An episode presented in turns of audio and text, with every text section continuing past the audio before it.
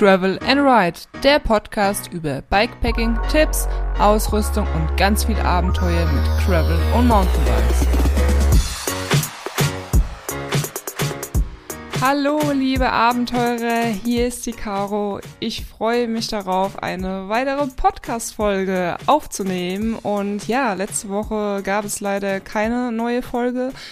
Ich hoffe, ihr habt das verkraftet. Vielleicht habt ihr es auch gar nicht gemerkt. Aber dafür, ähm, ja, gibt es jetzt wieder eine neue. Ich bin zurück, äh, ja, eine Woche Pause sozusagen.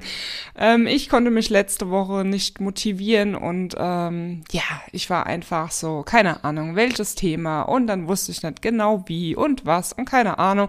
Und deswegen ähm, habe ich, hab ich einfach beschlossen, es mal sein zu lassen, ähm, bevor dann irgendein Murks rauskommt. Ähm, ja, aber jetzt äh, gibt es eine neue Folge und ähm, ja, es ist hier momentan wettermäßig immer noch sehr schlecht. Die letzten Tage ähm, war es ja wie überall wahrscheinlich sehr kalt gewesen, Minusgraden.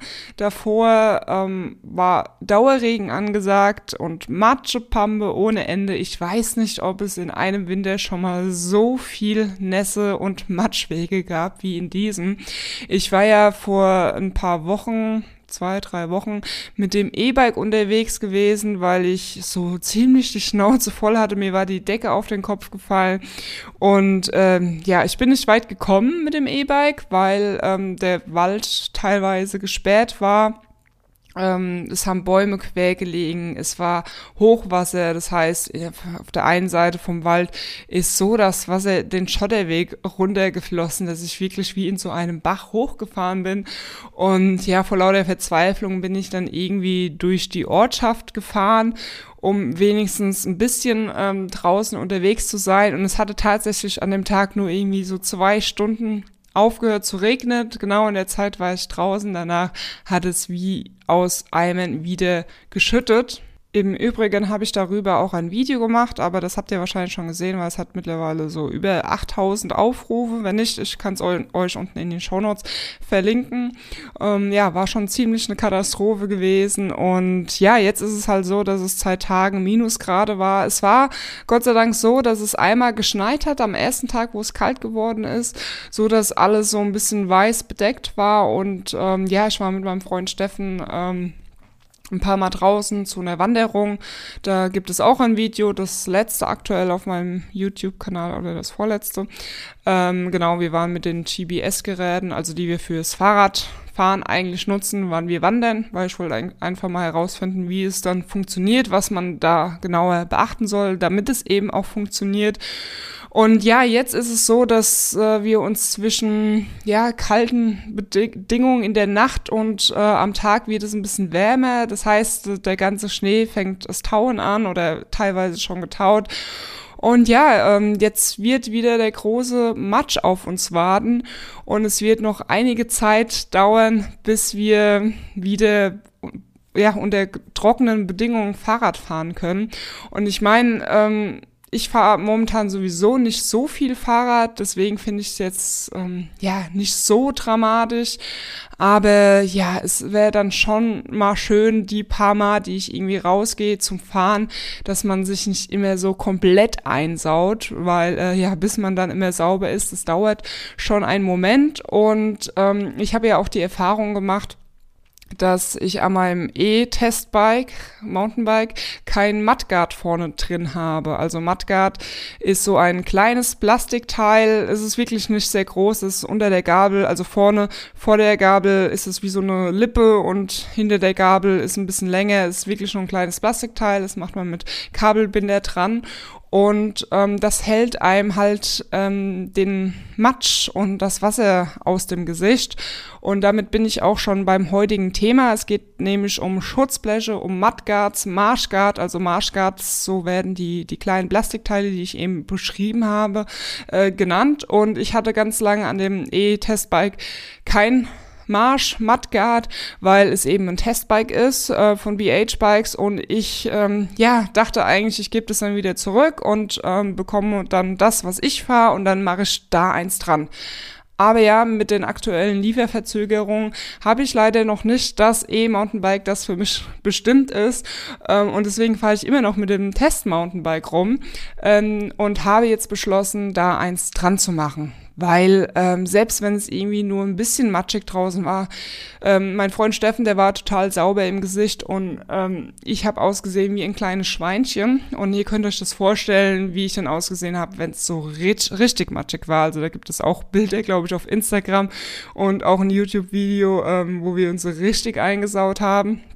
Aber da sah der Steffen dann auch richtig schmutzig aus. Und äh, ja, also so ein kleines Mudguard kann ich daher absolut empfehlen, weil es ist ziemlich leicht angebracht mit Kabelbindern und es ist leicht, es kostet nicht viel, gibt es auch in allen möglichen Variationen, Farben, wie auch immer.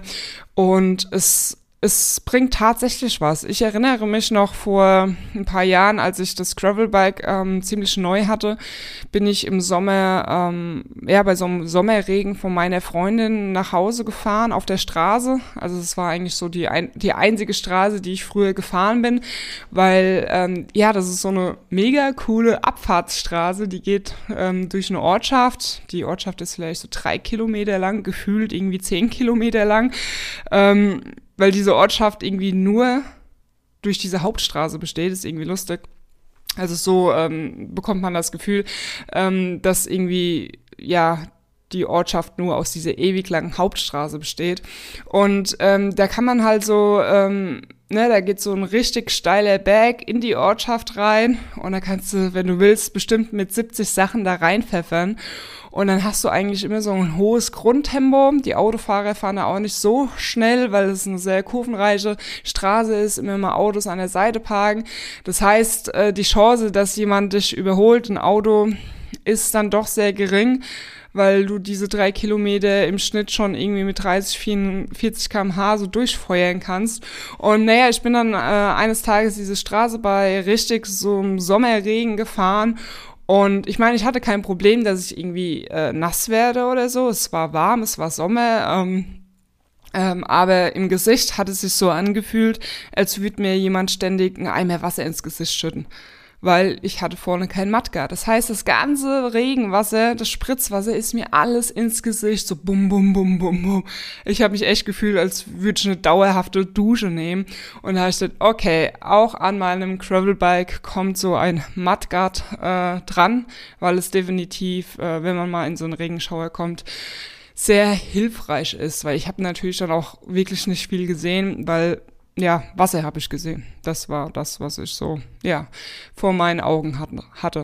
Und ja, so in letzter Zeit beschäftigt mich das Thema Schutzblech, Mudguard immer mehr. Das liegt daran, weil immer wieder Kommentare kommen, warum wir keine Schutzbleche an unseren Räder haben. Also das letzte Kommentar war zum Beispiel unter meinem Bikepacking-Ausrüstungsvideo.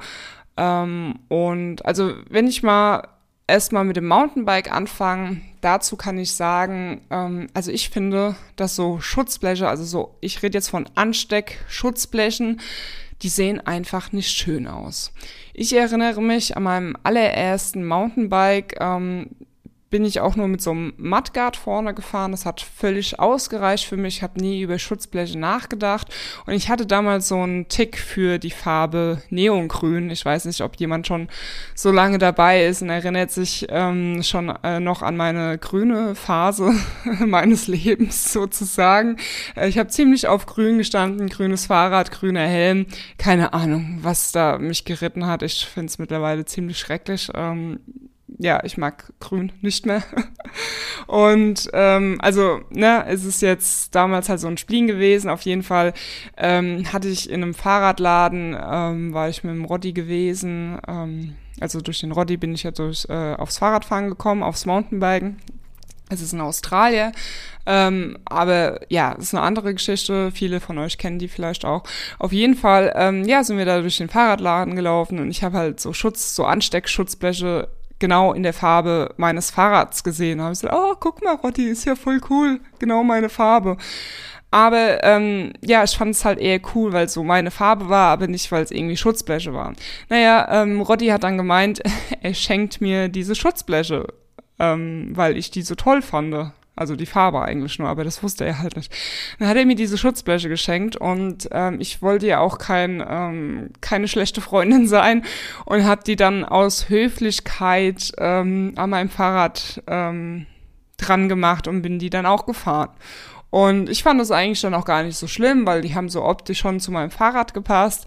Ähm, aber ich habe dann schon ziemlich schnell festgestellt, ähm, dass die irgendwie nicht so nützlich sind. Ich bin dann oft nach einer Matschfahrt nach Hause gekommen, habe so festgestellt, dass mein hinteres Schutzblech auf halb acht gehangen hat. Ich so, ah, okay. Das Schutzblech hat mal absolut wieder seine Arbeit getan. Nicht.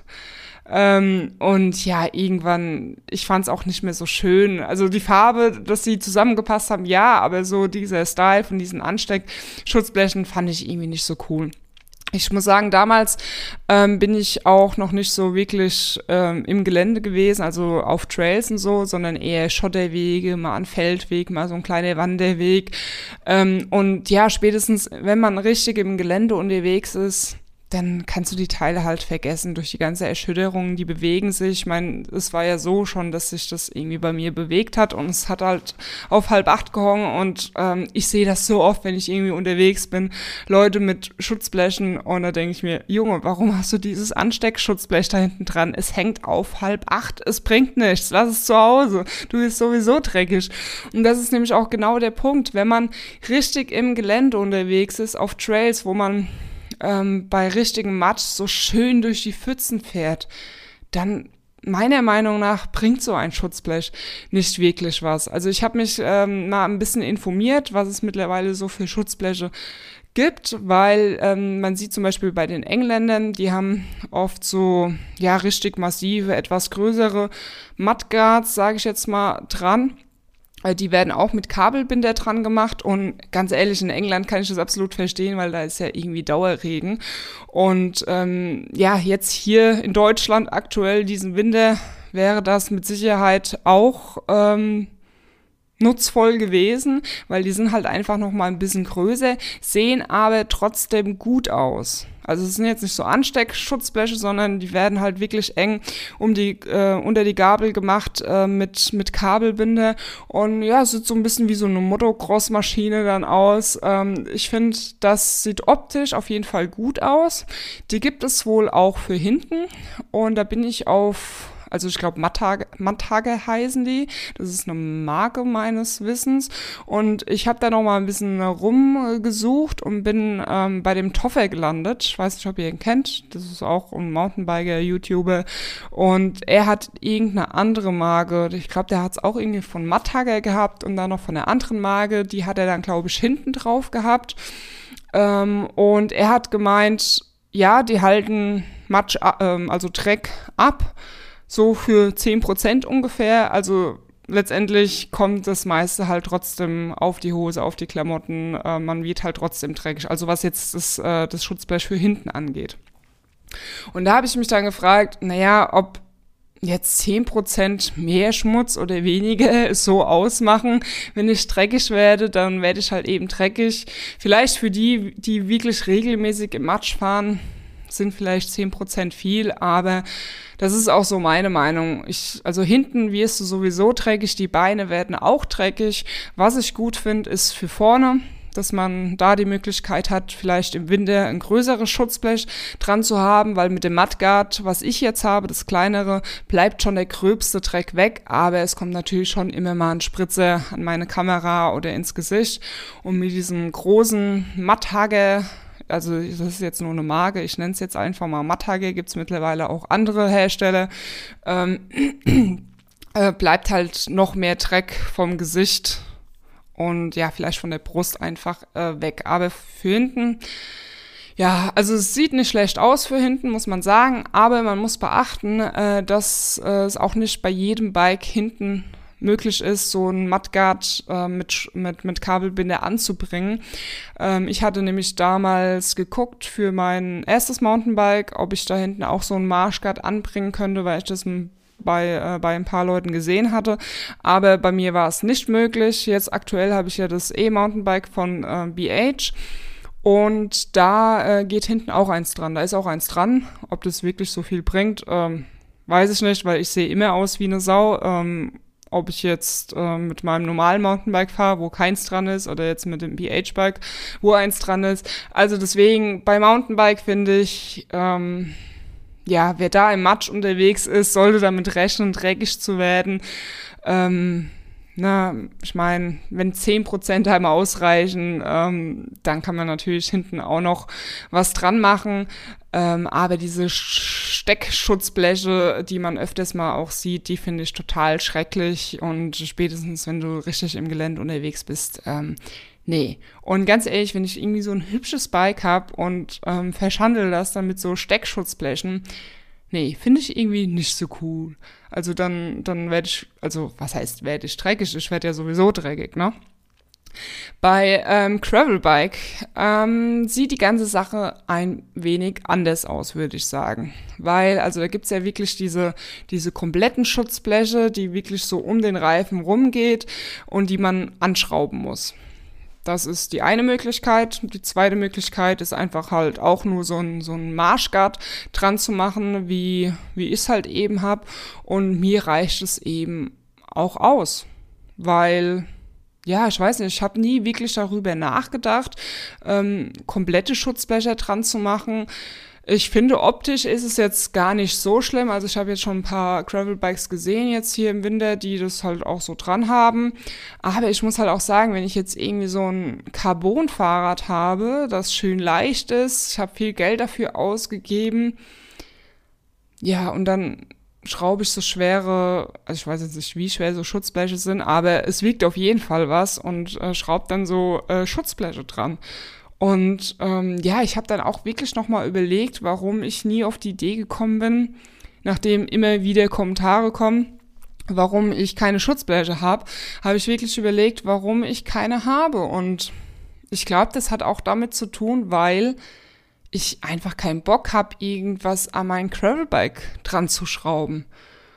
Und ähm, deswegen glaube ich, würde ich auch nie ein Fan von einem Gepäckträger werden, weil da kommt ja auch immer oft die Frage, warum Bikepacking-Taschen? Ähm, ich habe das Gefühl, dass Bikepacking-Taschen irgendwie nur was für die coolen Leute sind und die klassischen Radtaschen für die Oldschool-Leute.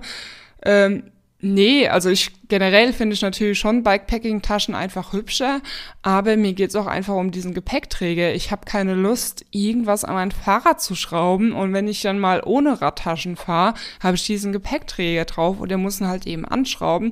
Das ist so in meinem Kopf irgendwie schon wieder so zu viel Arbeit für meinen Kopf und dann auch ähm, wirklich in der Praxis zu viel Arbeit.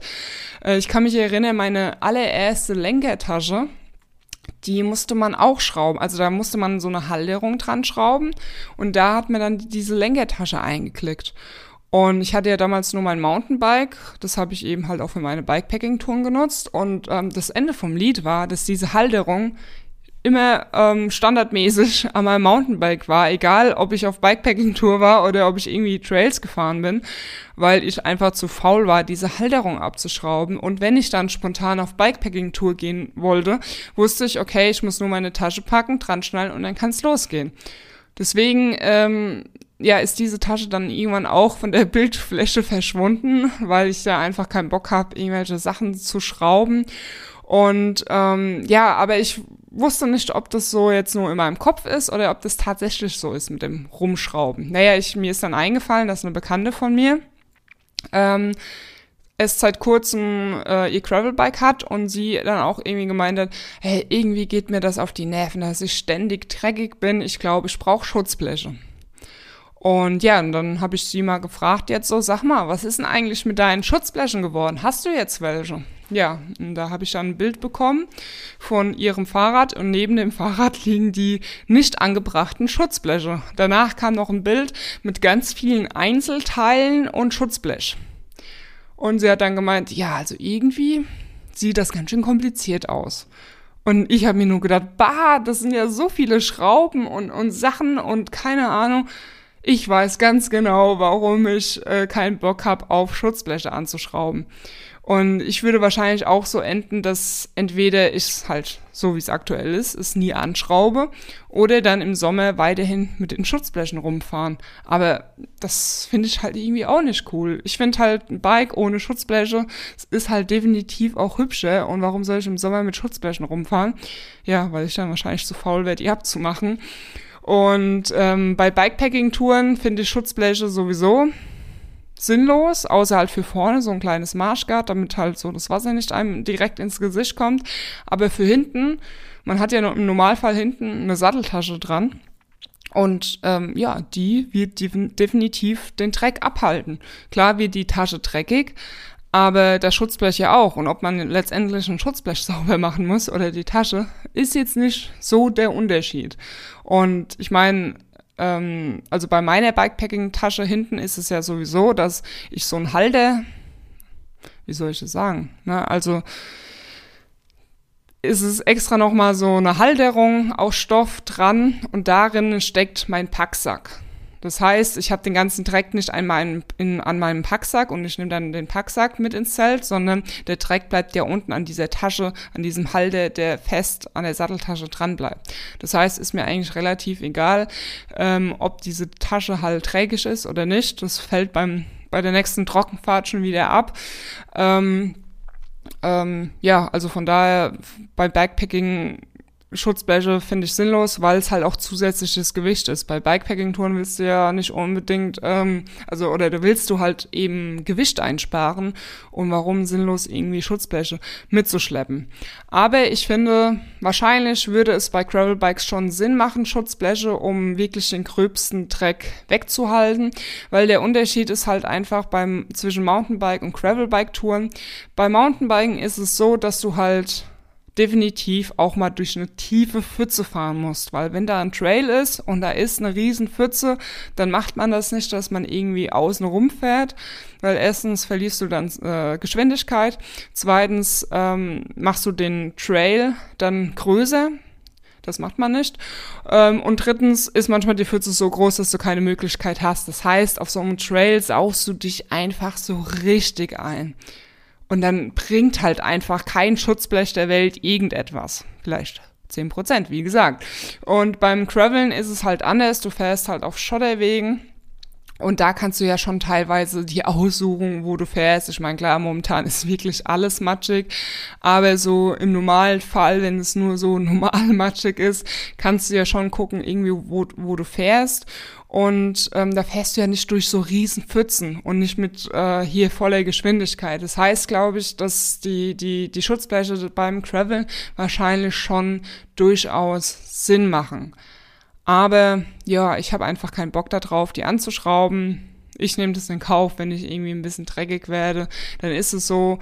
Ich muss auch sagen, im, im Winter bin ich dann doch eher auf dem, äh, auf dem Mountainbike unterwegs, weil mit dem Gravelbike will ich meistens längere Touren fahren so auch mal drei und vier Stunden. Und äh, ja, weil ich so eine Frostbeule bin, steige ich dann doch lieber mal aufs Mountainbike, fahre hier eine kleine Trailrunde und nutze mein Gravelbike im Winter gar nicht so viel, dass ich mich da ständig irgendwie einsaue. Das mache ich dann lieber mit voller Karacho auf dem Mountainbike. Und ja, ich muss auch sagen, diesen Winter, ich habe keine Ahnung, wann ich das letzte Mal mit meinem Gravelbike unterwegs war. Ich vermisse es, das Graveln, aber gesundheitlich momentan leider nicht anders möglich. Ähm, wegen meinem Bein. Deswegen, wenn ich mal rausgehe, das ist ja vielleicht einmal in zwei Wochen, ähm, dann halt mit dem E-Bike, ähm, weil ich damit halt einfach mein Bein ein bisschen entlassen kann. Aber danach, ähm, ja, ist es dann eigentlich auch schon zu viel, dass ich erstmal pausieren muss. Ähm, oder halt hier auf dem Rollentrainer eine flache Runde äh, fahre. Deswegen, ey, ich freue mich so drauf, wenn ich endlich mal wieder Gravelbike fahren kann. Und von mir aus mich auch einsaue. Und äh, ja, ich hoffe, dass ich jetzt mit dieser Folge ähm, das mal klären konnte, warum so viele keine Schutzbleche fahren. Also beim Mountainbike definitiv, weil es viele nicht hübsch finden. Außer diese äh, Sachen, die die Engländer da jetzt fahren, die kommen jetzt, glaube ich, auch immer mehr hier in Deutschland an, vor allen Dingen nachdem jetzt der Winter so richtig matschig war.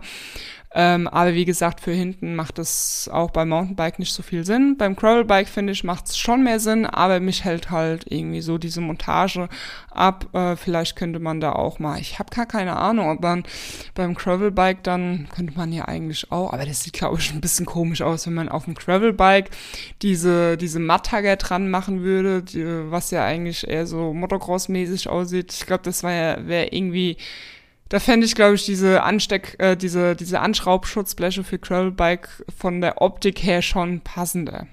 Aber ja, das müsste man wahrscheinlich äh, ausprobieren. Ich hätte auch tatsächlich mal Interesse, Schutzbleche für Gravelbikes äh, auszuprobieren, die mal dran zu schrauben. Ähm, einfach um zu wissen, ähm, ja, ob es wirklich so kompliziert ist, wie ich es in meinem Kopf vorstelle. Ihr könnt ja mal kommentieren, ähm, was eure Meinung zu Sch Schutzblechen ist, ob ihr schon Erfahrung habt mit so angeschraubt Schutzbleche und ob es wirklich so kompliziert ist, äh, wie ich mir das Ganze vorstelle. Ja, das war's äh, mit der heutigen Podcast-Folge. Äh, ich bedanke mich fürs Zuhören und wir hören, sehen uns irgendwo dann wieder in den Videos oder im Podcast. Bis dahin, schwing aufs Bike und travel and ride. Bye bye.